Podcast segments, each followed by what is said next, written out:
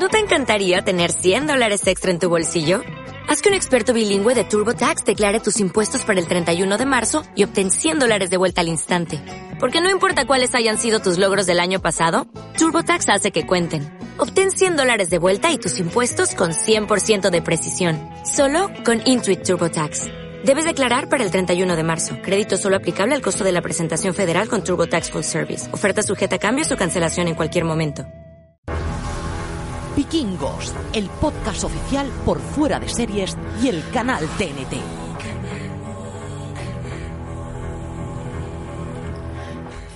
Bienvenidos a Vikingos, el podcast oficial donde analizamos la sexta temporada de Vikingos con episodios de recap semanales. Yo soy Francis Barba Pobla de Arrabal y en esta aventura podcastera me acompaña María la Escudera Santonja Hola, buenas.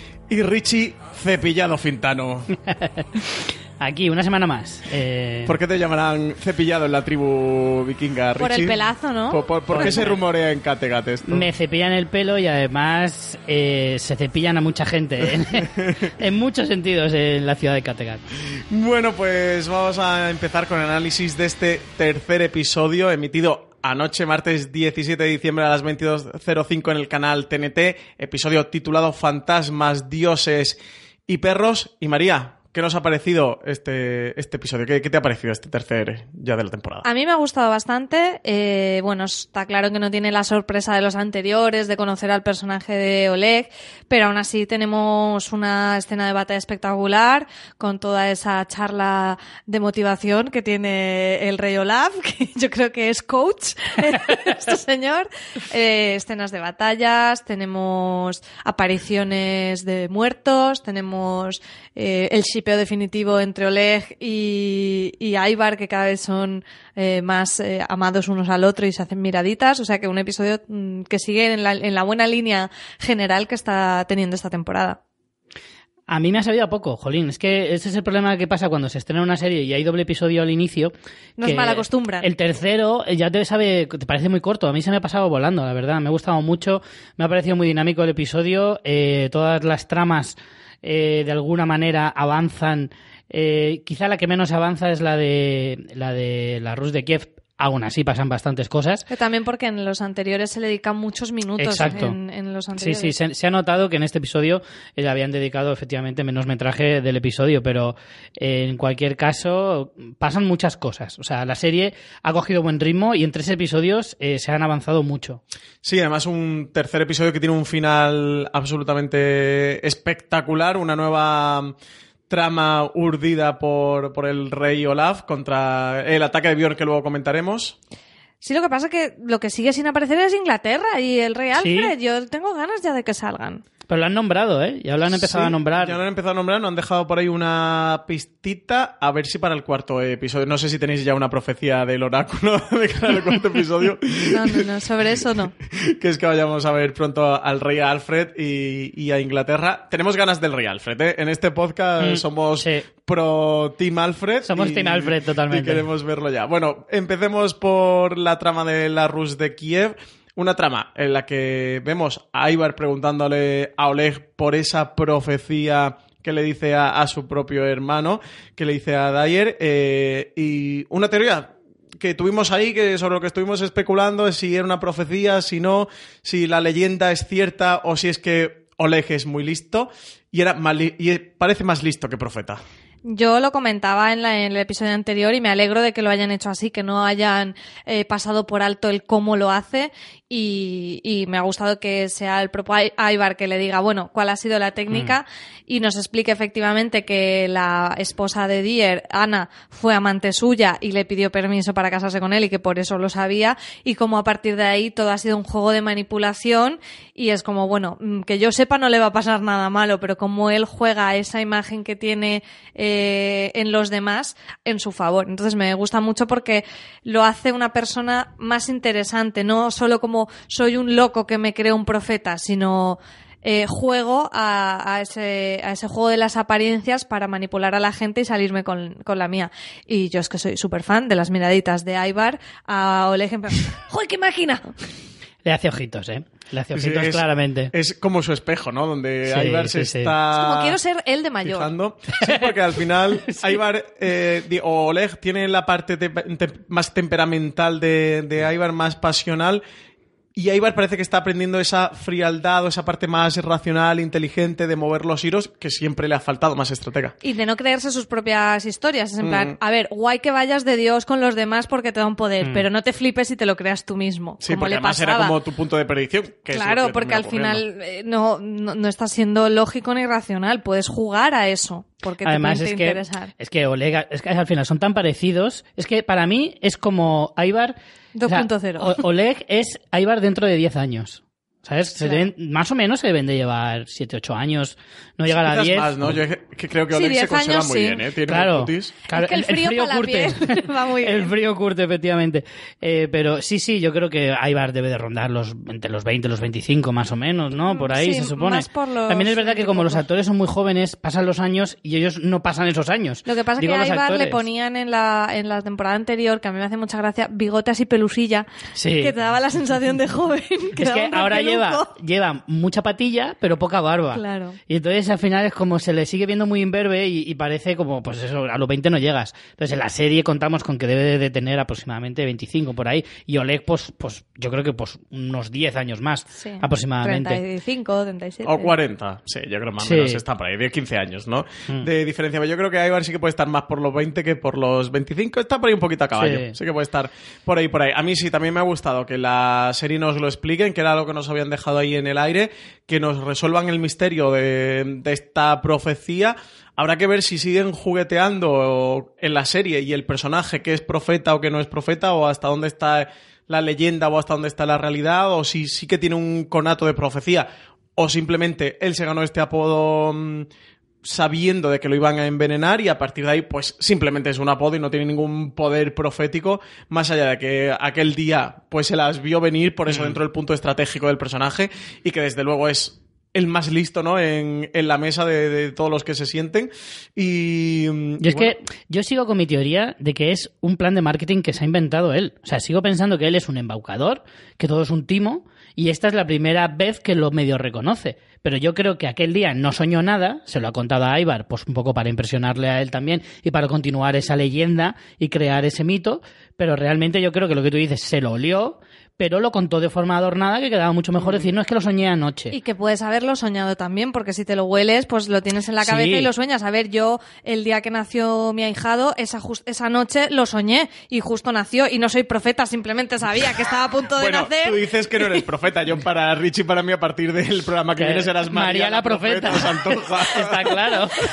Pero bueno, que lo que te vengo a decir es que si tú Si más o fuera rusa. te- si tienes una información, puedes soñarlo también Claro. porque lo tienes en la cabeza y eso no le hace Pero al final, eh, eh, en ese, en ese trineo, yendo para casa, parecía como, como el niño que acaba de ver un espectáculo de magia y le pregunta al mago cómo lo has hecho. Mm, sí, ¿Sabes? Es que al final es, es un poco así y él está como, como aprendiendo. O sea, es, Sí, su, tiene es ese su punto de joven Padawan. de descubrimiento, Sí, sí, sí. de enseñanza. Y yo creo que también Oleg se lo cuenta en ese clima de confianza eh, casi paternofilial que se ha creado Sí. entre él y Ivar, en el que lo tiene como un, es un, como un joven Padawan, ¿no? Lo tiene como su discípulo en el que le está enseñando, sabe que hay materia prima, sabe que es un diamante en bruto Ivar, que, que tiene mucha fortaleza, pero que le falta por pulir su inteligencia y su estrategia, y parece eso, como que lo esté casi que formando, ¿no? Algo que podría chocar con el personaje de Oleg, que se ve claramente que no se casa con nadie, que es tremendamente despiadado, hasta con sus propios hermanos, algo que vamos a ver de nuevo en este episodio. En el anterior acaba con, con uno de los hermanos,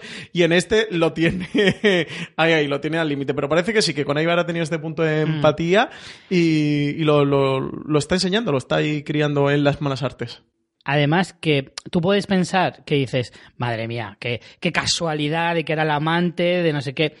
También hay que pensar, o sea, intentando también ponerte un poco en la situación de que cuando tú tienes un personaje con tanto carisma y que hace tan, tantas cosas, es como decir, cuando tienes talento, además, para triunfar, además del talento, tienes que tener un golpecito de suerte de vez en cuando para llegar a cotas súper altas.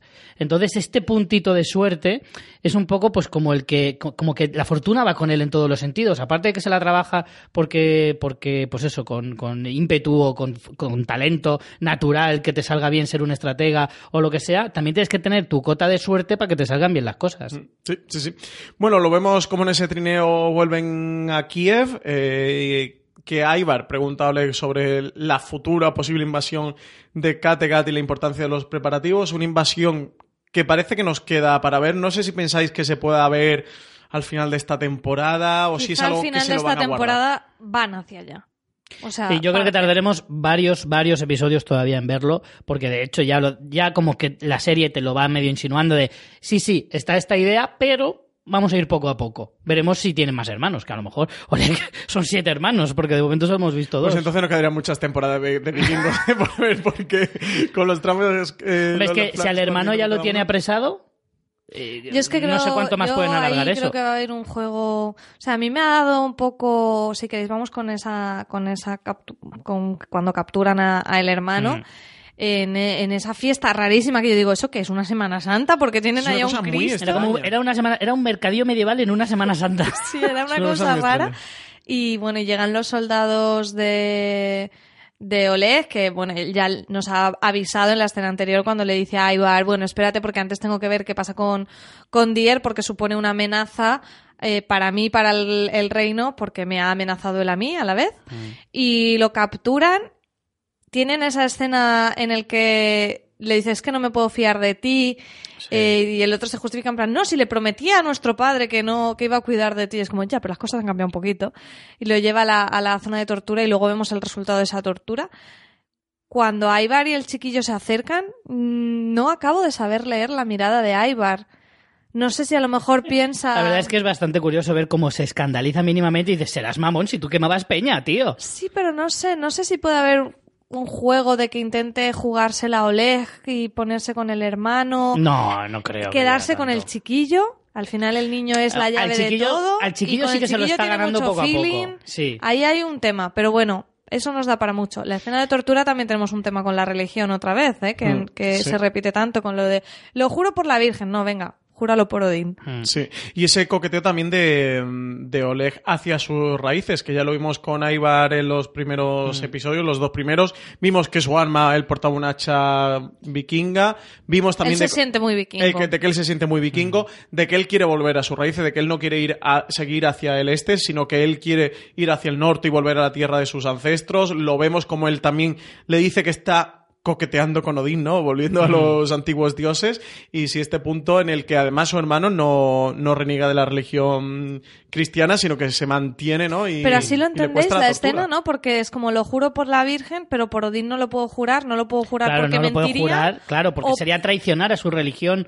eh, Vale. de, o sea, su religión Sí, de hecho se coge la- original, la, medalla claro. de la cruz que lleva, él lleva un... De hecho, se lo piensa porque sabe lo que le viene encima y dice, lo hago. Y dice, no, pero es que si lo hago estoy traicionando mi propia religión. Sí, sí, lo hace por eso. Sí. Y sin pasar por alto, en la escena de la captura de Dier, escena espectacular, ¿eh? De los caballos entrando cámara de nuevo esos caballos eh, perchorones con esos soldados rus, en lo alto de los caballos, ¿eh? a cámara lenta, como vas viendo en la- el tranco de los caballos. Es una auténtica maravilla que ves los soldados Mm. de, de Dier que se dan cuenta que, que vienen y se van a enfrentar contra los que vienen a caballo. Con lo bien que Una estaban allí, brutal, ¿eh? calentitos. Además, la escena es preciosa porque de la nada. tiene una poesía visual con el bosque, con la nieve Absolutamente. alrededor. Absolutamente. Yo estaba, estaba pensando lo mismo y, y quería destacarlo también de cómo el despliegue técnico y visual de la serie en ese sentido es de verdad para, para de 10, absolutamente. Es muy bonito el plano que tienes como en plano medio a Dier, que está aún como Mm. aplaudiendo con el canto y demás, sonriendo, y empiezas a ver desenfocados por detrás cómo van saliendo de los árboles esos jinetes a cámara lenta y dices, es como, uy, la es que como se ver el, el encima". momento exacto en el que se rompe la armonía. Sí. O sea, exacto. Con esa cámara lenta, es que es verdad, con, con, el, con el decorado tan bonito que tienen, con la nieve cayendo, los árboles. Además, es que el se pobre ve que como. hace de Cristo que tiene que estar pasando un frío Ya te también. digo. Y que además echa, echa por patas, ¿eh? Cuando ve que vienen Sí, los sí. soldados, hay una escena, hay un momento que Dice, la cámara cruces y frío, vale, pero espadas ya no. viene como, ups, hay que quitarse de medio, chicos. ¿Queréis que os rompa la cabeza ya y que no podáis ver la serie ya de la misma manera? Cuéntanos. Decirme que Dier no es igual que Roger Federer con bigote. que me di cuenta en el primer episodio y se me olvidó decirlo en el recap de la semana pasada. Pero a partir de ahora, cuando lo veáis, imaginároslo con una gorra, o sea, con una cinta de Nike y una raqueta en la mano. Sí que le tiene un aire. Es sí, igual. un aire, es igualito. Se parece mucho, madre mía. Nos has ¿A fastidiado. que sí? No nos podemos quitar ahora esta imagen de la cabeza. Eh, bueno, comentabais antes sobre Ivar, de cómo está mm, eh, coqueteando con, con Igor, ¿no? De cómo le está enseñando a hablar Mm. vikingo, de que Igor empieza a imitar cosas también de Ivar, como moverse así a rastra. Mm. No sé si lo está imitando, no sé si es una parodia un poco cabroncilla, porque vemos que el niño tiene Hombre, retranca. el niño ha salido de esa familia, ¿eh? Porque el tío da una grimilla. No También lo es sé, que yo- es, es yo que creo es que lo como Aibar de ¿eh? joven, ¿eh? Porque Aibar de joven también era un poquito así, ¿eh? Sí, bueno, Retorcido. Como, como ha sido de mayor. Claro, claro. Yo, yo creo que, el, que ahí. eh, mm, yo creo que esto va a dar mucho de sí. O sea, porque al final, Igor es la llave de ese reino. Mm. Todos se, la, es- se lo disputan, el, el tenerlo en su tutela. Y casualmente, Ibar eh, tiene una gran conexión con el niño. Entonces. mm, no lo sé. No Sí, lo sé. ojo, con esto. Y Oleg se ha dado cuenta. Porque es que el detalle de que cuando llegan a Palacio le dice al guardia, vigila a Igor sí. y si le pasa cualquier cosa será culpa tuya. Y hay un momento, y gira el cuerpo, o sea, Oleg se gira a- para mirarles a ellos y la realización mm, acompaña el movimiento para que veamos cómo Oleg mira fijamente a Ivar y a Igor en ese momento. Sí, con esto es de estas sem- semillas Sí. que nos están sembrando a lo largo de la temporada. Entiendo que es algo que sí que veremos en esta primera parte, quizás eso, más hacia el final, igual que esa posible invasión futura de Kattegat, que aún parece que quedan bastante, ¿eh? de todo por resolverse. Que tenéis que pensar que para ir a invadir Kattegat te tienes que llevar, si no a todo tu ejército, casi todo. Entonces, claro, si tú dejas tu, Sí, tu tienen que consolidar su. Claro, por su eso yo creo que-. Sí, por eso la parte del hermano, ¿no? Que dice, hasta que no solvente el asunto con mis hermanos, no podemos A ir ver, si me voy a. Kattegat y cuando vuelva este se asenta en mi silla sin- y me sin quedo sin trono, sí. nada. Claro, Sí, claro. sí. Y por último vemos a Dier en, después de haberlo torturado, que está en unas perreras, allí además vigilado Con un por, piercing que por le han un puesto. perro, sí, eh, piercing vikingo de, con una cadena en la mejilla, mm, Qué una escena terrible todo. brutal, cruelísima, de Hombre, y sobre cómo se todo le el, el niño. Madre Sí, sí, mía, sí. el niño tiene una bofetada. O sea, que, que grima de niño. Me daba más grima la reacción del niño Mm. que el pobre Dier torturado. Sí, es dura, ¿eh? la parte Porque de el, Igor. el nivel de se crueldad. lo, se lo está pasando muy bien. Incluso eso. A Ibar le siguen inquietando. O sea, creo que a Ibar hace mucho el punto de vista nuestro del espectador. Ibar dice: Esta familia está fatal. Sí, de pensar de, de que el personaje, bueno, cierra la quinta temporada de cara al espectador como eso, como un auténtico demente. Y ahora somos, casi que empatizamos otra vez de él, del viendo a través de sus ojos de, de todas las barbaridades de, de esta familia, de cómo están estos, estos descendientes de, de rusos. Y sí, se, se queda también mm, como descolocado, ¿no? De la reacción de un niño tan pequeño que, que al final está viendo a uno de sus tíos y a su tutora hasta hace poco de, de cómo le están infligiendo esa tortura y oye, él se lo está pasando también, ¿eh? De hecho, Sí, le ladra, hecho- ¿no? Empieza como a hacerle Sí. el sonido de un ladrido de un perro. Pero él, él no era el tutor. O sea, el tutor oficial en realidad era Oleg, pero lo tenía Aslok. No, Aslok, no, ¿cómo se llamaba? Askol. Ujú. Askol era el otro hermano y es el que lo estaba cuidando en ese momento, pero el que había nombrado, porque eso lo dice Oleg en capítulos anteriores, que su cuñado había nombrado a Oleg su tutor legal, entre comillas, que aquí no es legal ni nada, pero... Y, y entonces por eso va a reclamarlo. De todas formas, eh, eh, o sea, la escena e- es, muy terrible. De todas formas, yo creo que a, a Ivar le está sirviendo un poquito como cura de humildad, ¿eh? En el sentido de, de que él mismo se está dando cuenta de las consecuencias que tienen a veces ciertos actos, que él antes como rey endiosado que estaba, no, no, a lo mejor no se daba cuenta. Sí, y como no había nadie que se lo discutiera. Desde fuera, ¿no? O Exacto. sea, que al final este Igor es el reflejo del Ibar niño y Oleg Sí. es el reflejo de en lo que él se puede convertir de, de mayor, ¿no? Y quizás esté aprendiendo por, por, por reflejo, ¿no? Por verse Claro. en el otro y decir, ¿quieres ser esto o has sido esto? Seguro que quieres ser esto, seguro que te quieres convertir en esto. Yo creo que quizás sí que nos estén reconstituyendo a Ibar, ¿no? Dentro del- de la trama por aquí, de que sí que esté madurando y que esté aprendiendo lo que no se puede hacer o lo que no se debe hacer y las consecuencias que tiene, que como tú decías bien, Richie, digamos que ha actuado siempre de una manera ciertamente impune, ¿no? En lo que él ha estado sobre el bien, sobre el mal, sobre la ley. Y ahora está viendo que quizás sí que el peaje a pagar de todo esto, Sí. la factura, te la terminan pasando, ¿no? Sí, sí, sí. Así que nada, seguirá aquí a Ibar aprendiendo con, por la Rus de Kiev. Viajamos hacia la Guerza, que como ya vaticinábamos, no iba a salir nada de esto bien. La ¿Quién iba a pensar, eh? campestre, sí. La aventura campestre en la Guerza eh, estaba claro que no iba a salir, que no iba a salir nada bien. Eh, asaltan la aldea, a lo que ya vimos, que vaticinábamos del final del segundo episodio, que víamos la imagen de, de estos seguidores de, mm, del, de Ibar a los que Bion expulsa y tal, que se refugian en el bosque, estos que condena a una especie de ostracismo vikingo y que terminan refugiándose en el bosque, que vemos eso al final del episodio, cómo iban a acechar esta tribu, esta aldea alrededor de, mm, de la Guerza. Una Laguerza que dice que va a cuidar de, mm, de sus nietos, mientras V y Torbi parten a una aventura y demás, y María que se encuentra con estos asaltantes que llegan, matan, violan, mm, Todo, rapiñan. todo lo que pueden hacer. Hacen de todo, ¿eh? Sí, justo aprovechan, ¿no? Torbi y V, ya se han, partido, se han ido a Cátega, luego iremos con su trama. Ya la Guerza está sola, se ha quedado además con sus nietos y la escena es muy inquietante porque está eh, como contándoles un, un cuento, una historia mitológica y en paralelo vamos viendo a esos proscritos que parece que acechan una casa, que nos puede parecer la de la Guerza y luego vemos que es una de esas otras viudas que justo eh, al inicio del episodio habíamos visto que habían ido en romería a visitar a la Guerza en plan tenemos una famosa en el pueblo y sí un poco así no y justo eh, poco después tienen que volver pero ya por una necesidad de, de pedir ayuda. Entonces me parece que, que va a ser muy interesante cómo la Guerza vaya a, a convertir a estas campesinas en, en unas guerreras para para defender lo poco que les queda, ¿no? Porque la verdad que es muy crudo lo que dicen, o sea, no Ostras, nos muestran sí, sí. mucho, pero ya cuando llegan dicen Que que, no la hace mayoría falta, es que la descripción es tan terrible. es terrible. Ya cuando llegan cuentan que la mayoría son viudas, que los hijos y maridos han, han muerto muchos en guerras, en, en diferentes exploraciones y demás.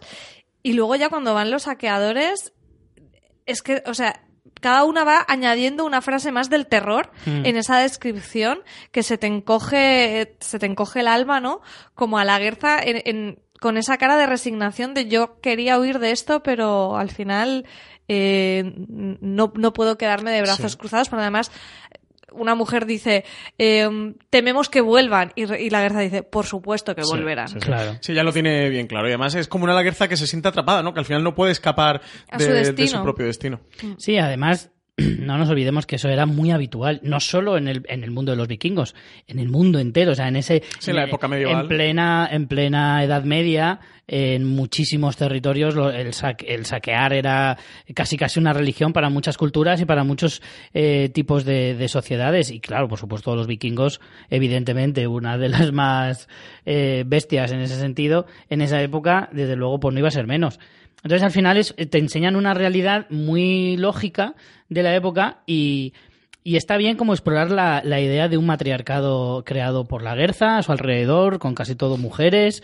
Eh, no sé, me parece que es una trama bastante interesante. Puede parecer que se queda un poco empequeñecida al, al- al lado del resto de, de tramas de, de esta temporada, pero creo que puede llegar a ser muy interesante. Fíjate que yo creo que va a ser mucho más relevante de lo que aparenta a simple vista. O sea, quizá cuando veamos a la Guerza solucionar esto, entrenar a estas mujeres y que, y que probablemente venzan a, a- a los proscritos, creo que eso no va a ser como una aventura aislada, sino que va a tener consecuencias respecto a la relación de la Guerza y Bjorn, porque al final estas personas están en los bosques por culpa de Bjorn.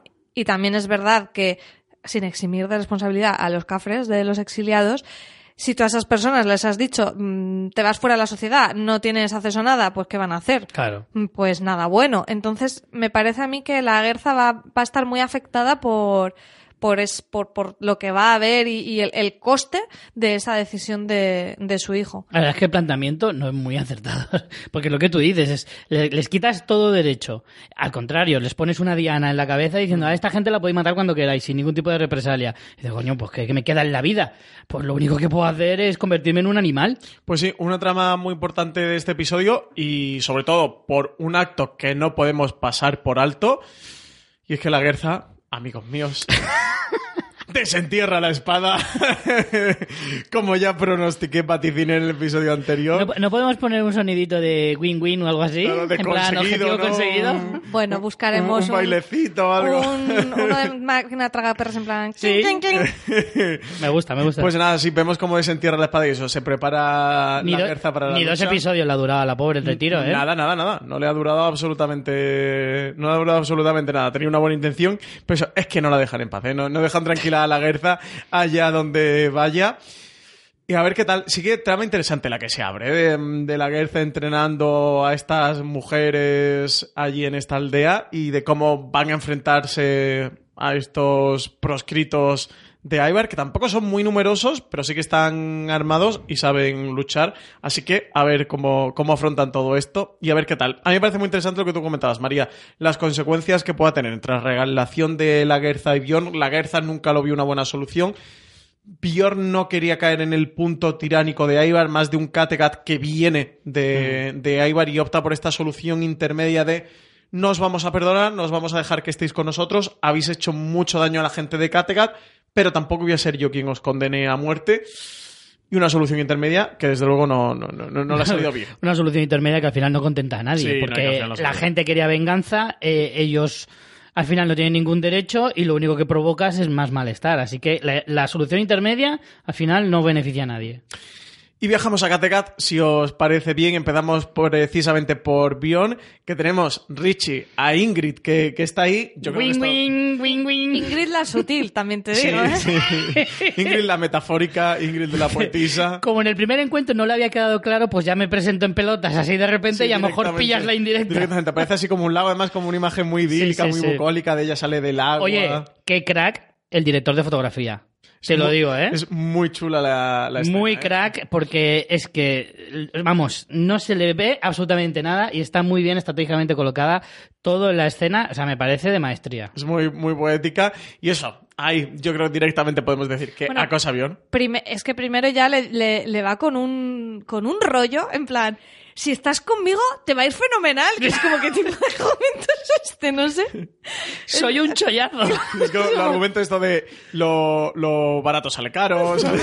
Como argumentos de estos de argumentos de 0.60 de, de, si estás conmigo te va a ir bien.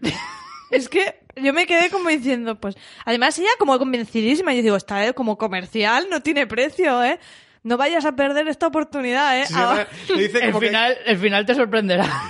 le dice como que le va a dar suerte y fortuna, ¿no? De, de tú Claro. como Paquita Salas, ¿no? De pégate a mí y tendrás éxito. es un poco argumento de, Sí, de sí, Paquita Salas. Bjorn le dice que no, que él está Contra todo pronóstico. casado, que él está eh, comprometido y se hace gala su nombre a, a Bjorn, ese piel de hierro de... No. hombre, Impenetrable. Piel de hierro, pero no piel de piedra, también. Sí. Sí, luego vemos que, que eso, que no, que no piel de. No, no, no consigue ser piel de piedra. ¿eh? Al final. No sé, Richie, tú tenías por aquí una teoría del pasado episodio, yo creo. Rozando el. el- ¿Perdona? la- No, creo- no, no.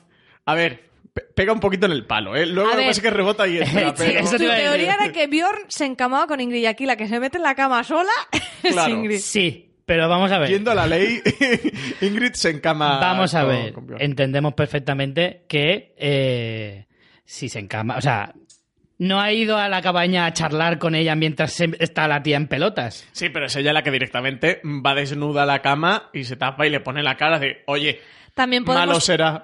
también podemos pensar que qué hacía ella allí ya desnuda. O sea, a lo mejor ya. Es que yo creo que es antes. es que creo que Björn va a la casa de ella.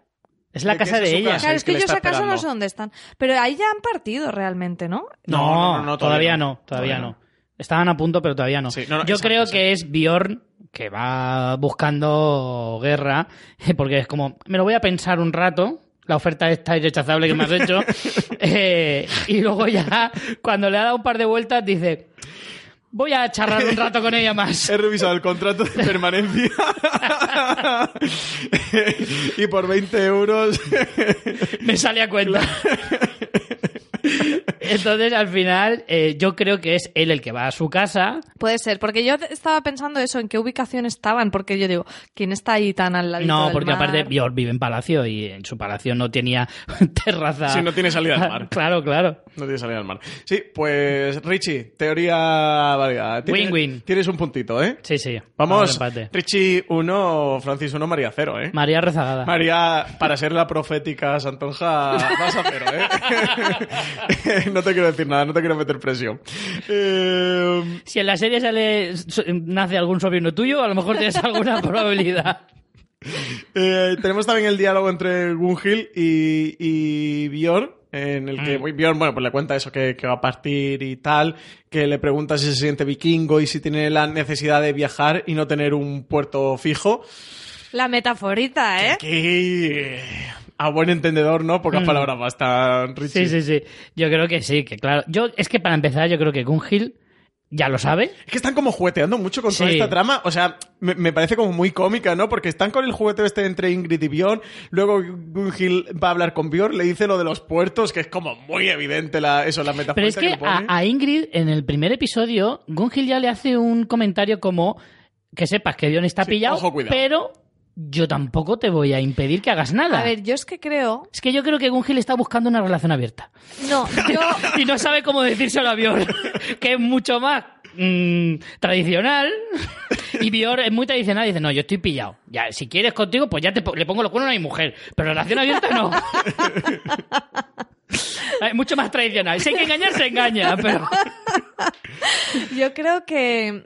Yo creo que es que Gunhild siempre nos la han descrito como, como muy el tema de la libertad. Sí, Ella. como muy ella- avanzada a su tiempo, ¿no? Un poco. Bueno, yo creo que es En- en bastante mentalidad me vikingo en refiero. ese sentido. Y de hecho, Bjorn eso le, le, le trastocaba un poco y le despistaba. Entonces yo creo que ella no. Es como que, que no quiere ser ella la que le diga no lo hagas por mí, sino. mm, tú toma tus decisiones, pero quiero saber en qué plan estamos. O sea, no, no lo hace desde una opresión, igual que a la otra. Es como, mira, tú eres un espíritu libre. Mm. Más libre no puede ser, ya lo hemos visto, pero que me, me parece que ella es como la- al pan pan y al vino vino, Sí, sí, ¿sabes? Sí, O quiere sea, que le diga las cosas claras. Claro. Qu- Quiere A que, ver. que las cuentas estén claras. Que si te quieres cepillar la esclava, pues te la cepillas, pero dímelo, y ya está. Yo creo que básicamente Sí. le está diciendo eso. Están un poco ahí, ahí. Bueno, saltamos a UP, que es otro de nuestros favoritos. Gran episodio de nuevo de UP. El discurso. Es que buena tiene. persona, es que es y, apañado y- este y muchacho. se está destapando como muy buen gobernante. Siempre decíamos que al final es el hijo que quizás más parecido físico tiene a su padre, que tiene a Ragnar, y también quizás el que más rasgos tiene del padre. Se le ve un buen gobernante ahí en el trono, eh, mientras que ha partido y está fuera de cómo él le da al pueblo ese discurso de yo estoy aquí mm, mientras Para lo que haga falta. esté luchando contra el rey Olaf y, y eso, un poco de, oye, los que tengáis problemas, que hagan fila, que hagan cola, que yo estoy aquí en el trono de 9 a 2, podéis venir a contarme vuestras cosas. Y, y luego de cómo le dice el enfoque de que él quiere darle, como apela a ese espíritu vikingo, a ese espíritu de Kattegat, a un Kattegat que vemos en recomposición después de lo que Le ha hace un ocurrido con Ivar. rebranding a ser vikingo, en plan, si os mola viajar, pues aquí tengo la idea del Sí, comercio. sí, sí. Es un adelantado a su época. Es pionero del IKEA. De vamos a conquistar el mundo con nuestras mercancías y con nuestras maderas. Es auténtico pionero. Y como le dice, este acuerdo al que ha llegado con Rolo de, de Francia en Normandía y con el rey Alfred en Inglaterra, que eso, que ya nos han hablado de nuevo de Alfred, a ver si sale. Nos han hablado de nuevo de Rolo, que es algo que con el comercio podíamos Sí. prever, porque recordemos que, que la quinta temporada ya se deja, ya se deja abierto y, y- y esta trama estaba ahí coleando. Por aquí, digamos que la ha medio cerrado, pero vuelve a estar Rolo en el mapa. No sé si lo volveremos a ver. Yo como Estaría si- bien. un Me pequeño- parece bien siempre un que pequeño salga Rolo. cameo en un episodio suelto no estaría nada Rolo mal, ¿eh? siempre se agradece, es muy agradecido Sí. que salga y siempre tiene un, un papel interesante en el- del que jugar. Y eso, escena en la que él reclama el comercio de apostar por la exploración. No sé qué os ha parecido nosotros que también somos Team UP. A mí V, o sea, no, no me, me parecía un poco como, como el profesor sustituto que viene en plan simpático. Y ¿sabes? luego no quieres que vuelva Claro, el otro de no- la baja de enfermedad, ¿no? Es que es tal cual. O sea, yo siempre he sido muy equipo Bior. Siempre me ha caído muy bien. Pero ostras, es que cuando ves a V en el trono dices, hostia, es que me pega mucho Le más. pega ¿eh? muy bien, sí. Es que le pega muy, mucho. Es buen guerrero, es buen estratega, es buena gente. Eh, pretende ser alguien pacífico, no se le ve crueldad. ¿Sabes qué pasa? Que a ti te pasa lo de ver a, a, a- a Roger Federer. Pues yo es que desde la temporada anterior veo a Dani Rovira en Bjorn. Entonces me cuesta mucho tomármelo en serio. Con el pelo cortito, ¿no? No Y sé. Lo que pasa es que sí que tiene un momento en el que el discurso de UP, me vais a perdonar, pero patina y es porque dice que Bitzer va a dirigir, como si Bitzer estuviera el pobre para dirigir absolutamente nada, o sea, no está para dirigir. Apenas sabe vestirse su solo. casa. una expedición comercial por la ruta de la seda. Mm. Que aquí lo primero que se nos viene a la cabeza es que si Bitzer se ha hablado con él y ha aceptado este reto, que saben, entiendo que saben que Ivar emprendió la ruta de la seda, que está por ahí por ahí, no saben toda la trama de... No, no lo saben, ¿eh? ¿No saben que emprendió la ruta Yo de la creo que no. por dónde ha ido. No, porque en el primer episodio, cuando Pizzer precisamente dice, vamos tras Ivar y tal, y Bjorn le dice, pero vamos a ver, que el mundo es muy grande, que no tienes ni idea de dónde se ha ido. Y, sí. lo, y lo verbalizan, ¿eh? Porque Ivar, recordemos que en el primer episodio él dice que está huyendo y sí que dice que le van persiguiendo. Sí que entendía Hombre, que, bueno, que más o menos... Imagino que Ivar piensa que van detrás de él. Que él tiene que irse lo más lejos posible, porque efectivamente el mundo es muy grande y cuanto más lejos te vayas, más difícil es que te encuentren. Pero yo no estoy tan seguro de que ellos lo sepan. O sea, que igual se lo encuentran. Sea un encuentro fortuito, pero, ¿no? claro, más bien de forma fortuita. Pues aquí dice eso, que va a emprender una ruta comercial por la ruta de la seda. Hacen un guiño a la actualidad con lo de China. De China está muy lejos, pero a lo mejor dentro de unos años está muy cerca. Es como, así como un discurso sobre la globalización que me resultó muy curioso. De nuevo, UP adelantado a su O sea, época. molaría mucho ver la China del, del- de la Edad Media, ¿eh? Sí, sí. O sea, si- aquí estamos si en Rusia alta Edad molado, media. Si Rusia ha molado, China tiene que molar más Sí, todavía. eso estaría muy bien. No creo que lleguen aquí. Yo, Yo creo, que, tampoco que creo. sobre todo la trama va porque Bitzer al final salga de, de- en esta espiral en la que se ha sumergido de alcoholismo y visiones que ahora trataremos y que termine encontrándose con Ivar y que finalmente esa trama tenga un desenlace, yo creo que más trágico para Bitzer que para otra cosa, pero yo entiendo que, que es que se va a llegar a chocar con Ivar, no sé si vosotros entendéis que va a ser con un Ivar que ya esté camino de Kattegat y se encuentren en el camino, no sé si un Bitzer que pase por Kiev y se encuentre con que Ivar esté allí, yo creo que más se van a chocar por el camino o pueden darse, darse así un poco de bruces por el camino. María, no sé qué piensas tú. A mí me tienen despistado. Sí que creo que Ivar, se ha, Ivar perdón, Bitzer se ha convertido en una figura muy trágica y, y no, como que no me da buen rollo. Creo que no le va a ir nada bien. Pero quizá cuando le digan de hacer esta expedición encuentre como esa fuerza, esa motivación, pensando en que puede encontrar a Ivar por ahí o porque alguna de sus visiones mm, se lo diga o alguna historia de estas, porque si no, realmente no sé qué van a hacer con él y creo que esta situación de Bitzer eh, totalmente perdido y con el alcohol con el problema del alcoholismo, no, tampoco lo pueden alargar muchísimo más. Entonces, me parecería una salida interesante a, a la trama de, de Bitzer. Pues yo sabéis lo que creo, teniendo en cuenta de que esta es la última temporada, eh, me parece que la serie va a echar el resto y lo que yo creo es que Pitzer sí se encontrará con Ivar y descubrirá que su idea es invadir Kattegat con el, con el, con el ejército de Oleg y lo que hará será volver a Kattegat y avisar. Avisar a, a Bior y Bior lo que va a hacer es buscar alianzas donde sea. Quizá con Rolo, quizá con Alfred o quizá con, con las tribus de alrededor, pero prepararse para una gran batalla final en la que veamos a dos grandes ejércitos luchar uno contra otro, porque me costaría mucho pensar que, que de verdad Oleg, Oleg si va, va a ir con todo, va en plan a arrasar. y no puede llegar por sorpresa Sí, y pillar avión en es el bragas. choque de esos dos grandes pueblos invasores como fueron los vikingos y los eslavos, que puede ser ese final Claro, mm, apoteósico, over the top, claro, claro. Que eso a lo mejor lo vemos en el final de la segunda parte. Quizá no lo veremos en estos primeros 10 episodios, pero yo creo que si se encuentran no será ya Ivar camino de Kattegat.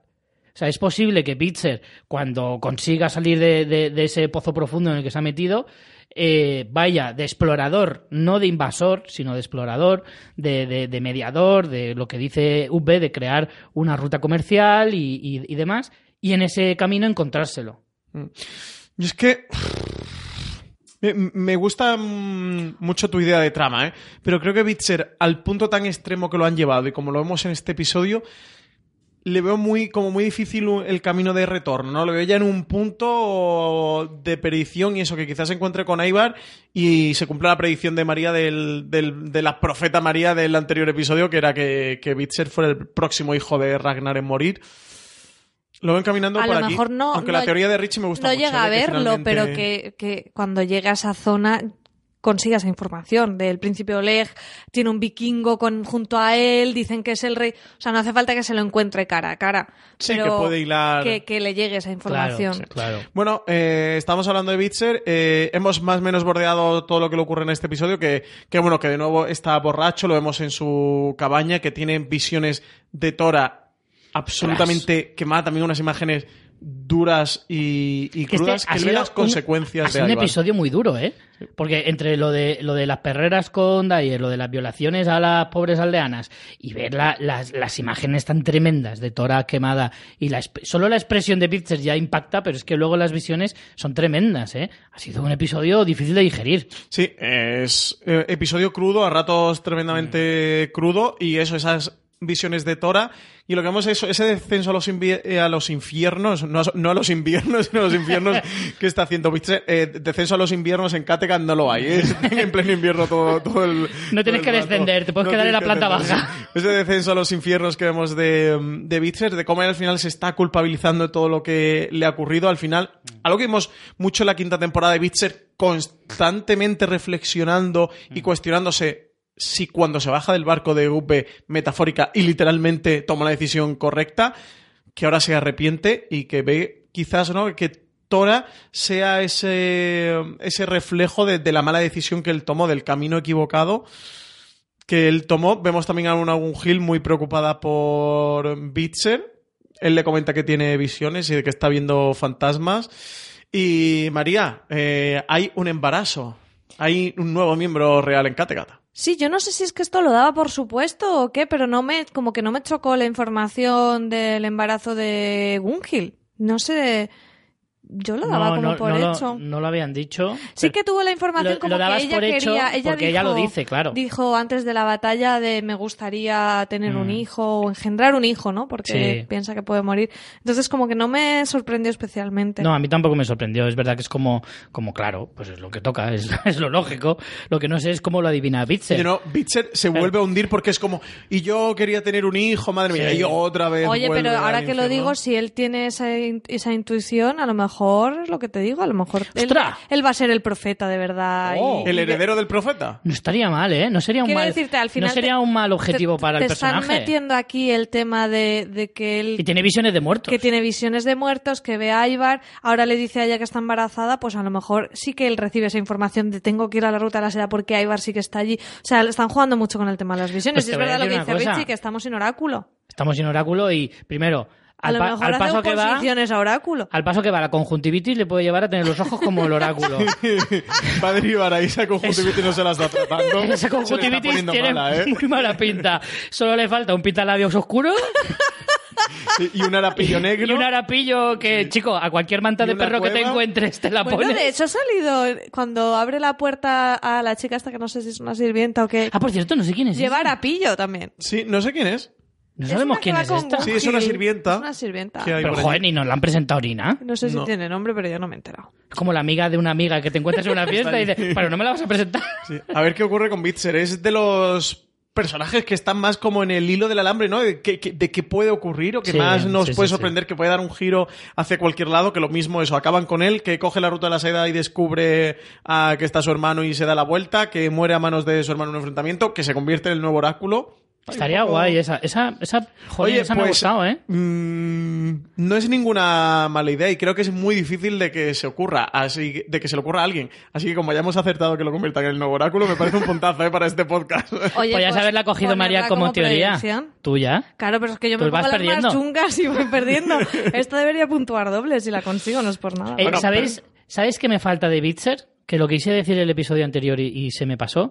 Eh, una conversación con Ubbe. Si os fijáis, todavía no se han hablado. Desde que vuelve Ubbe, en, en la- en el último episodio de la quinta temporada, no hay ningún diálogo porque... sí, de- porque le dejó un poco tiradito. Claro, y hay una mirada de cuando, cuando Upe llega, que está todavía hecho polvo con cicatrices, que no se ha recuperado de la, del, del combate aquel de la temporada anterior, eh, se da un abrazo con Bjorn, que se alegra mucho de verle, se da un abrazo con la Gerza y pasa totalmente de Bitzer. Y Bitzer le mira con vergüenza, mira, baja la mirada y le mira como diciendo sé que te traicioné y sé que estarás enfadado y todo eso lo dice con la propia expresión y todavía no hemos visto esa conversación entre ambos de cómo estaban las cosas entre nosotros, que somos hermanos y ahora se supone que estamos en el mismo bando. Sí, sí, sí.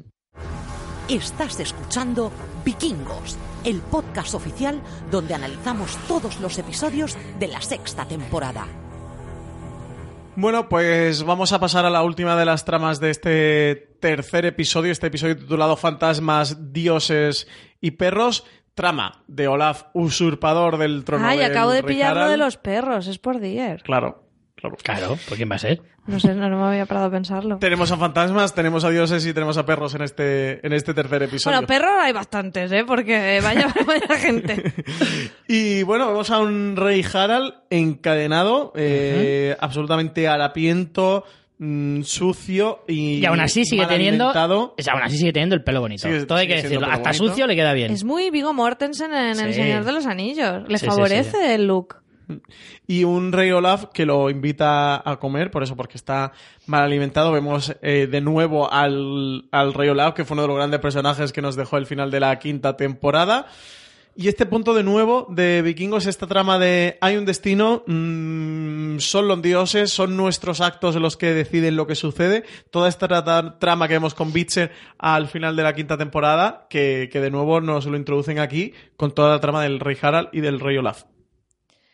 Sí, el, tenemos a, a un Harald, como hemos dicho, mugriento y un personaje que sé que ahora Richie, que es muy fan de Tyrion Lannister en Juego de Tronos, le gustará. Que ya lo vimos, ¿no? En el episodio anterior. al Sí, yo creo que aparece, no tiene, igual no tiene diálogo, pero sí que aparece, es este A Canut, ¿no? carcelero Canut, el, el futuro rey Canut, quizá.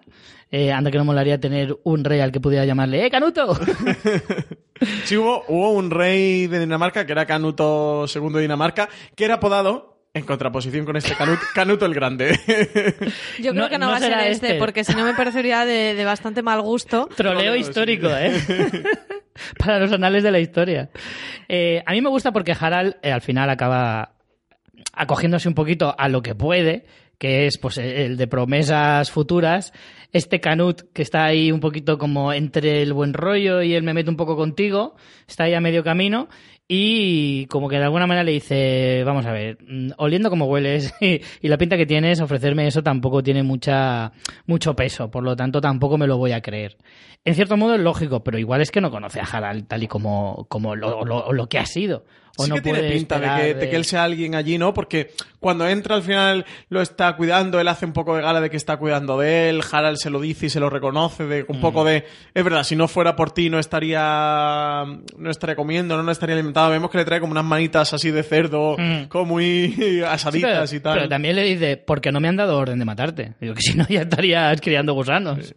No sé, es muy gracioso el diálogo que tiene Mm. Harald, de cómo Harald sigue conservando el buen ánimo. Es que este hombre, con todo lo que ha pasado ya por su vida, está hecho, ¿eh? A- Pero dice a mucho también, dice mucho de cuando se sienta a la mesa a hablar con Olaf, no, mantiene el tipo, es decir, sí, sí, sí, aquí me tienes hecho polvo, muerto de hambre y tal, pero le sigue plantando cara, ¿eh? Le sigue diciendo, sí, sí, pero aquí estoy yo. Sí, con un Olaf que además le está diciendo si lo va a matar o no lo va a matar, de que es algo que no tiene claro y que se está pensando de, de a ver qué va a hacer con su futuro. Mm. A mí Olaf me está cayendo tan mal. Además es que es un intensito. Pero es muy excéntrico, bueno, tiene este Ay, punto... qué intensito con sus... Bueno. No, y los dioses y ahora Joder, Cristo tío. vencerá a los dioses. Y es como... mm, tómate un hidromiel, Olaf. Mira, han llamado de Mr. Wonderful que quieren que le haga unas tazas. ¿Sabes? Porque vaya frasecita que se marca el tío, que además está todo el rato rondando lo mismo. Bienvenidos a la mantra, destrucción de humana. mantra que él va repitiendo, que él va repitiendo, que él va repitiendo. Tiene este punto de Olaf que le dice a Harald que cree que el dios cristiano va a acabar con los dioses Sí, pero me vikingos, encanta porque se le que- imagina- Que realmente es una profecía que, que, que sí que termina acertando. O sea, al final los países escandinavos se visión- convirtiendo al cristianismo. Una visión como... No como que... Porque los suyos no sean reales, sino como fuera... Como si fuera una guerra Una entre guerra, dioses y él sí, dice guerra a mí que me pille ya en el Valhalla que me parece una no sé una concepción Sí, porque dice, pero no antes de que llegue al Valhalla, ¿no? Como Sí. yo en esa batalla quiero Cuando lo luchar. cierren, que me pille dentro. sí Yo esa batalla quiero librarla. Sí, sí, es muy personaje, pero bueno, tiene ese puntito excéntrico que le da mucha amiga al, al episodio. A mí me gusta el diálogo este que tiene con Harald, de los dioses cristianos van a acabar con los nuestros y tal, ese punto, ese también adelantado, profético en estos ecos en los que Vikingos, Michael Hurst, que es el creador, juega con la realidad, al final saber todo lo que ha ocurrido y cómo fue realmente la historia y va metiendo estos diálogos y eso, al final todos los reyes escandinavos, los reyes vikingos terminan convirtiéndose al cristianismo más tarde o, o más temprano y los dioses vikingos y la mitología vikinga terminó desapareciendo al menos como un culto, no de la historia, pero sí como, como un culto. Bueno, eh, Bjorn ha llegado aquí al reino de Harald, ahora al reino de Olaf y menudo plan, también te digo, últimamente. Bjorn complicado que le salga un plan bueno, ¿eh? ha seguido la estela de- del rey Harald con los planes.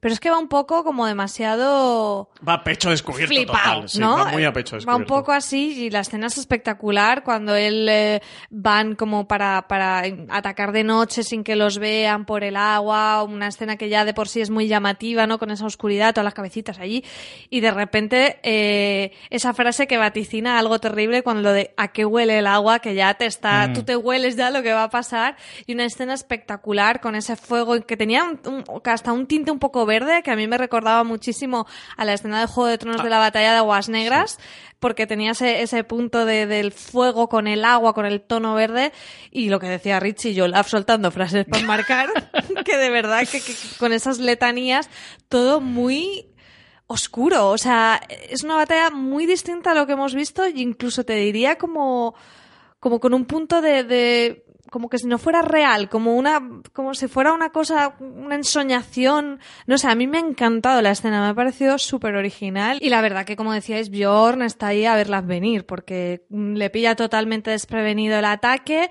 Un ataque que, por otro lado, es muy parecido al que vimos en, en que hizo UB en, en Wessex, rodeando al ejército de Harald Sí, también a mí con me recordó fuego, mucho esa escena, Pero no sí. con agua, y aquí se queda con cara de empanado y, y Ketil le dice como, bueno, Bjorn, ¿y ahora qué?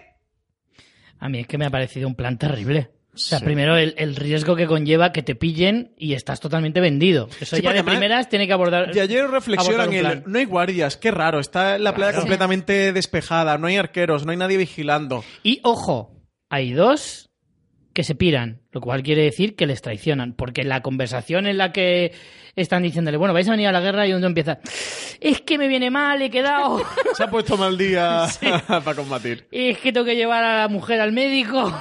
no, y el otro le dice, "Ch, ch, ch, ch". no hay alternativas, os venís y se acabó.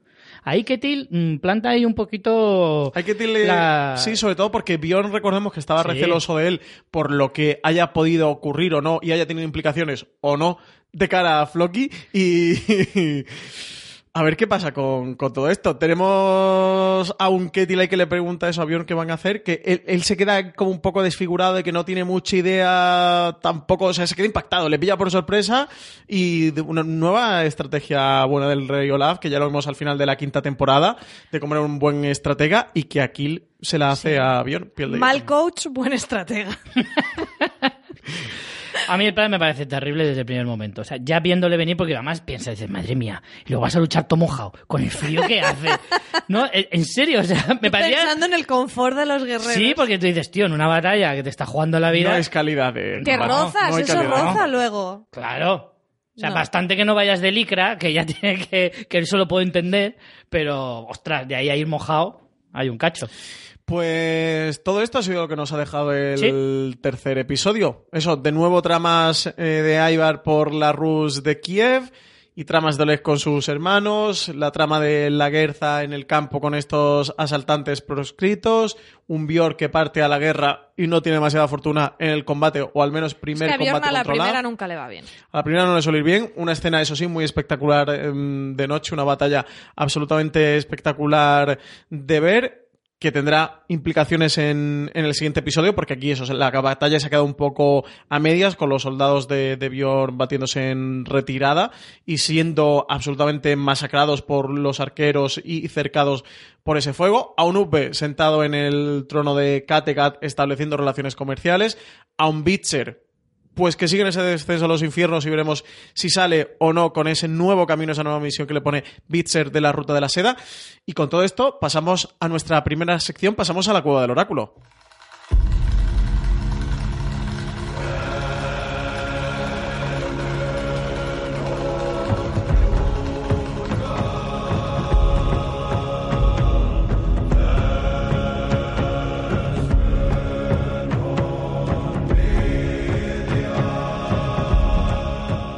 Vamos con nuestras predicciones para los próximos episodios. Richie, empezamos contigo. Vale. ¿Qué va a ocurrir? A ver, pues- cuéntanos. ¿Qué pronosticas? Que, bueno, espérate, primero hagamos repaso de todo. Eh, tú llevas un punto, Richie. Sí, María lleva cero. sí. No está haciendo honores a ser la profeta. Sueña con sus sobrinos nonatos, pero vikingos. Claro. Por ahora la cosa ahí de Witcher está ahí ahí. Yo llevo también un punto, merecido punto, por lo de que la guerra iba a desenterrar la espada. En este episodio me la jugué, ¿eh? Sí, Sí, sí, sí. muchísimo de la Eh, jugaste. Una liup, ¿eh? O sea, la he cogido en el aire y la he encestado. Y de momento no sabemos qué nos van a regalar de TNT. Desde aquí hacemos llamamiento. Canal TNT, si A nos ver. estáis escuchando, decidnos ya qué, qué nos vais a regalar Eh, claro. a los ganadores de esta sección de la Cueva del Oráculo. Para que Francis pueda hacer más trampas todavía. Claro. Decidnos... Bueno, también hay que decir que María todavía no ha perdido ese punto. Quiero Todavía decir, no lo ha perdido, sí. Si pasa en futuros episodios, Está- todavía puede remontar. Claro, si muriera Bjorn o Uve ya no, porque Claro. se- o Ivar, porque se- ya no sería el primero de los hijos de Ragnar en morir, pero de momento no está, incumplida. está templadillo. Eh, pues eso, no sabemos de momento qué nos van a regalar, pero nosotros tenemos que seguir con el concurso a ver si para el próximo episodio podemos decir cuál va a ser nuestro premio a, A a ver. estas predicciones. Richie, que te he interrumpido. Primera predicción, predicción, esta ya de- para el nuevo episodio. Pues yo voy a hacer una segunda parte de mi primera predicción. Claro, como te ha ido bien, sigues con el mismo tema, ¿no? Exacto. Entonces, eh, me la voy a jugar a que. Como podría ser una, una comedia de, situa- de comedia de romántica. De enredos. De, de enredos, en vez de tener un hijo con Gunhild, va a tener dos hijos. Uno con Gunhild y otro con Ingrid. Va a dejar embarazadas a las dos. Richie, te estás encasillando con las profecías. ¿eh? Tienes que salir de tu zona de confort. Es que como eh, el, el ser Le ha rey. dado suerte el esa. ser rey le ha hecho más fértil a, a Bjorn. Se le nota en el Le rostro. aumenta la virilidad, ¿no? Sí, sí, sí, sí. Eh, María, eso, bueno, Richie ya tiene una predicción acertada. Aquí segunda predicción, María. Tú por ahora tienes una ahí en stand-by. ¿Cuál es tu segunda predicción? Mi predicción es sobre la Guerza y creo que, como ya íbamos comentando, creo que este ataque de los exiliados no va a ser inocuo, aunque lo resuelvan, va a tener consecuencias más allá de eso, y es que la Guerza va a recriminar a Bjorn que en su momento no matara a esos proscritos, a esos fieles a Ivar, y va a haber ahí una tensión entre Bjorn y la Guerza por aquella decisión que tomó Bjorn. no Sí, está al- mal tirada. sí, ¿eh? No al hilo de lo que comentábamos antes cuando hemos hablado de toda esta trama, me parece buena, buena teoría. Le va a recriminar que no le ha dejado retirarse en Benidorm, que por su culpa ya estaba muy tranquilita y ha tenido que volver de su retiro. Me parece un poco bandeja, ¿eh? Pero bueno. Tú, no, cualquiera ¿eh? que no sea la que dices parece tú, tiro, tiro de dos puntos no muy lejano. Ahí- tampoco es Debajo tan del obvia, tablero. ¿eh? A ver, es, es, una, es una disputa entre madre e hijo que Mm. de momento nunca han discutido, ¿eh? También te digo, Bjorn y la Guerza siempre se han llevado bien, Mm. así que no es nada obvia. No, o sea, la teoría sería que tienen disputa, que hay un poco de conflicto. Bueno, Sí. quiero recordaros que la Guerza no estaba muy de acuerdo en que fuera a ayudar a Harald. Sí. O sea que ya hay un Se ha poquito de... la discordia. Sí, sí, sí, ¿eh? Sea, Bueno, no, pues- no- no es mal momento para tener otra discusión. Pues mi teoría, a por la que voy directo por esos regalos que nos va a hacer TNT, es que Ketil Narichata va a morir en la batalla contra Olaf. Y lo fundamento. Eh, Ketil... Ha salido mucho. Exactamente. si sale alguien mucho, Claro, muere. eh, claro, esto para los para los eh, más nuevos en las series y tal, personaje que sale mucho en un episodio y no es de los protagonistas, al episodio siguiente, caput, despedida, te Personaje que saca foto de su amada, muere. Exactamente, esto lo suelen hacer los guionistas para recordarte quién era este, por si lo tenías por ahí un poquito difuso, para el siguiente que te dé penita, chasca, Eh, le corta la cabeza. Pues ¿sabes quién pensé yo? Que no lo voy a decir como predicción, pero ¿sabes quién me dio mucho miedito? Ube, porque le dice a la Guerza, no nos vamos a despedir porque sé que nos volveremos a ver. Y yo, ¡uh! Hombre, no, pero eso. No, no. Eso lo puedes pensar de un secundario, pero de un prota no.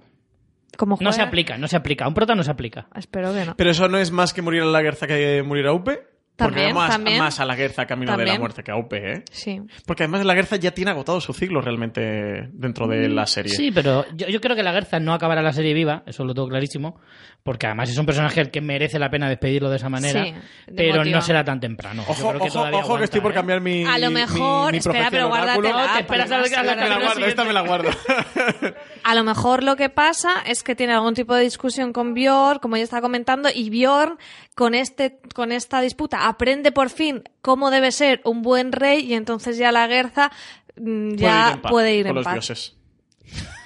Señores guionistas, contratadme. Esta me la guardo yo para el cuarto episodio. No me a ¿eh? Esta va a ser mi teoría para el cuarto episodio. Claro, que la Guerza no acaba la serie. La que la Guerza. Váyate. va a morir, que la Guerza va a morir.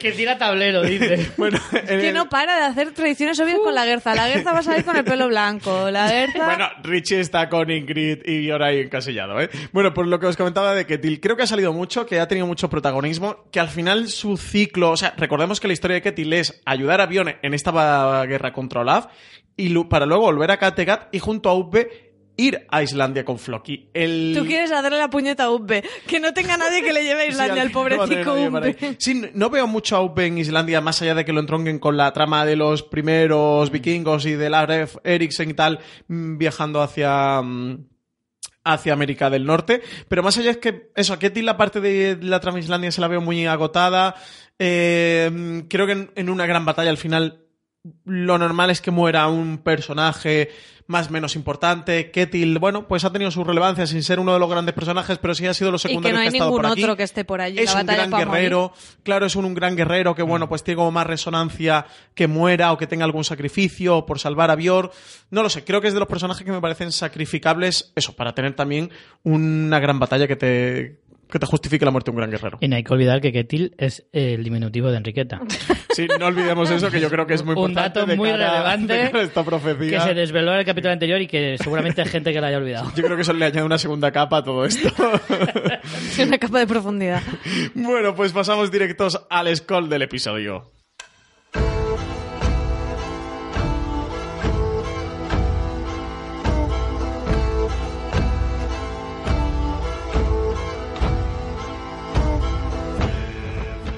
Es verdad que la, la música vikinga es poco bailable. Este tema. Aquí lo hemos intentado. se hace menos, bola. menos mal que es Sí, lo hemos podcast y intentado, no nos lo han visto. Nos hemos puesto así un poco. en jarra, ¿no? Esto que yo Un me he poco agarrado la joteros, ¿eh? cintura, yo, yo me agarro la cintura y he hecho como, ¿sabes? Como haciendo el calentamiento este de en el gimnasio de que te agarra la cintura y de lado a lado, pues es un poco mi baile. Pues sí creo que no pega mucho el- como baile vikingo. Eh, ¿A quién le vamos a dar el scroll del episodio? No sé si tenemos consenso o no, Richie.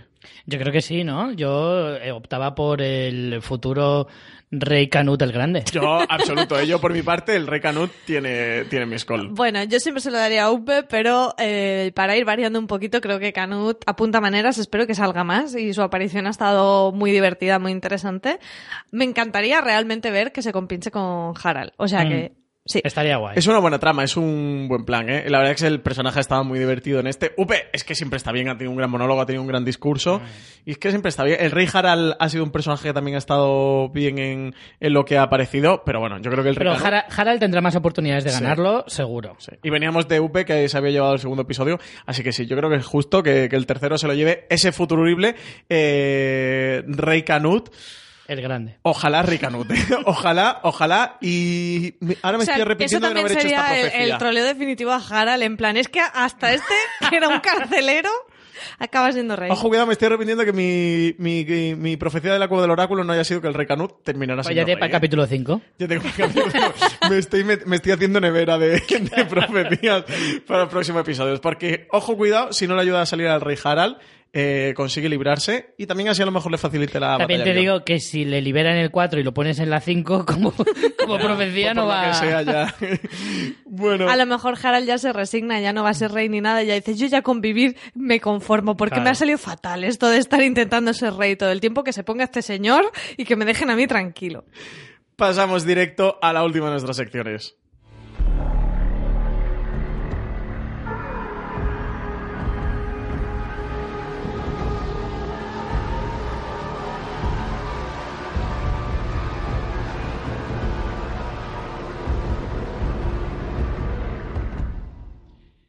El primero de los comentarios nos ha dejado Ángela Gela Gel, que nos dice, por fin un podcast de vikingos.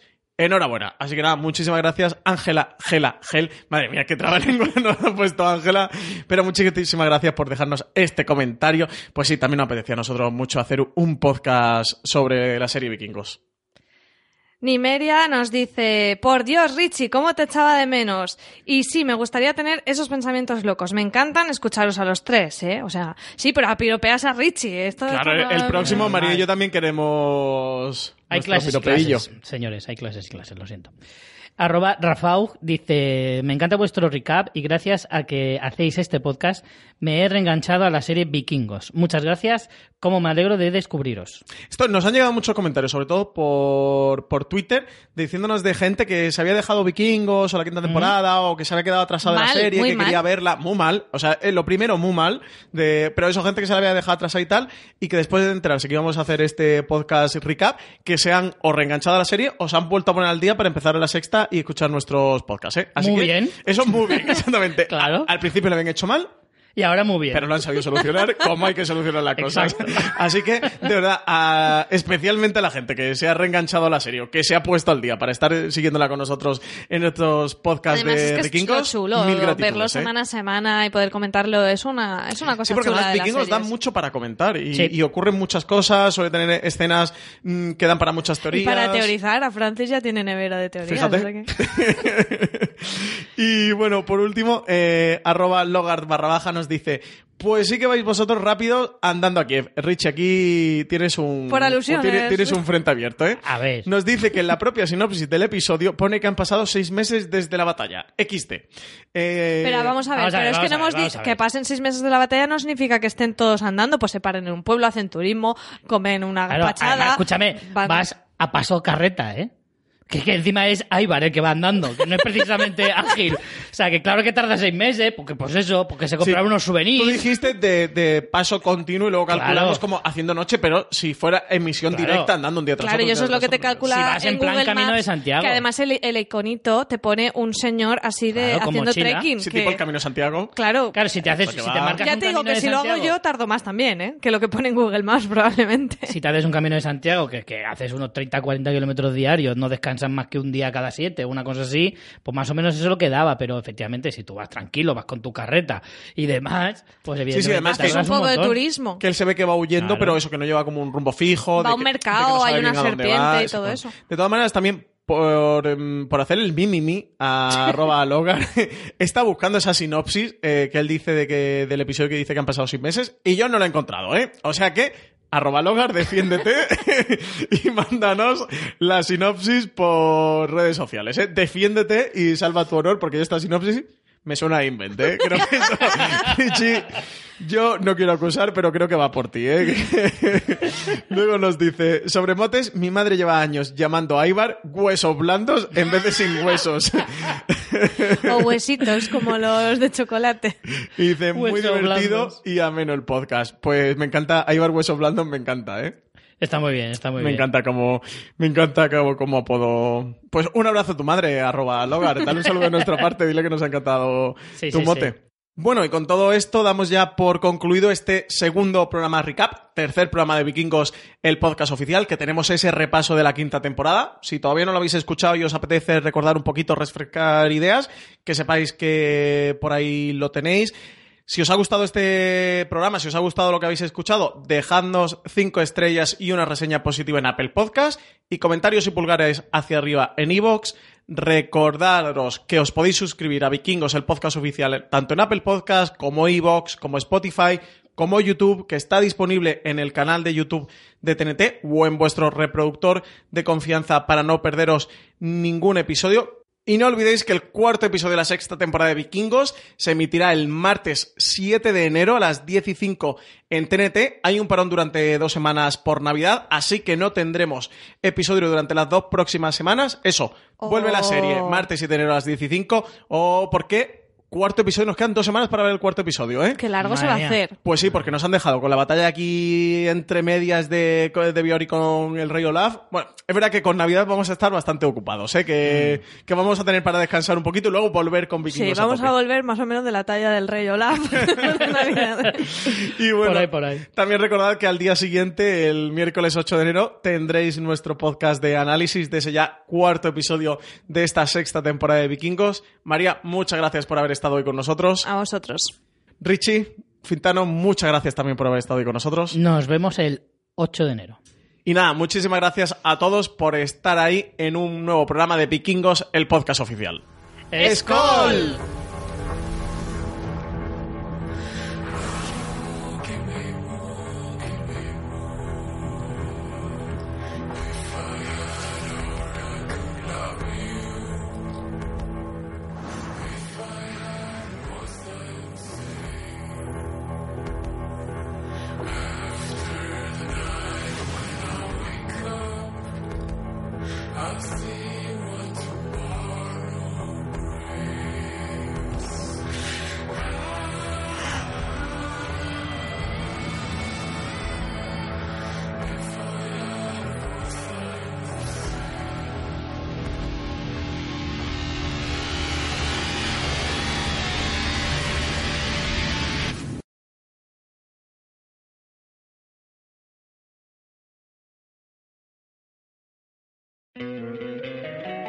Encantaría tener 100 dólares extra en tu bolsillo?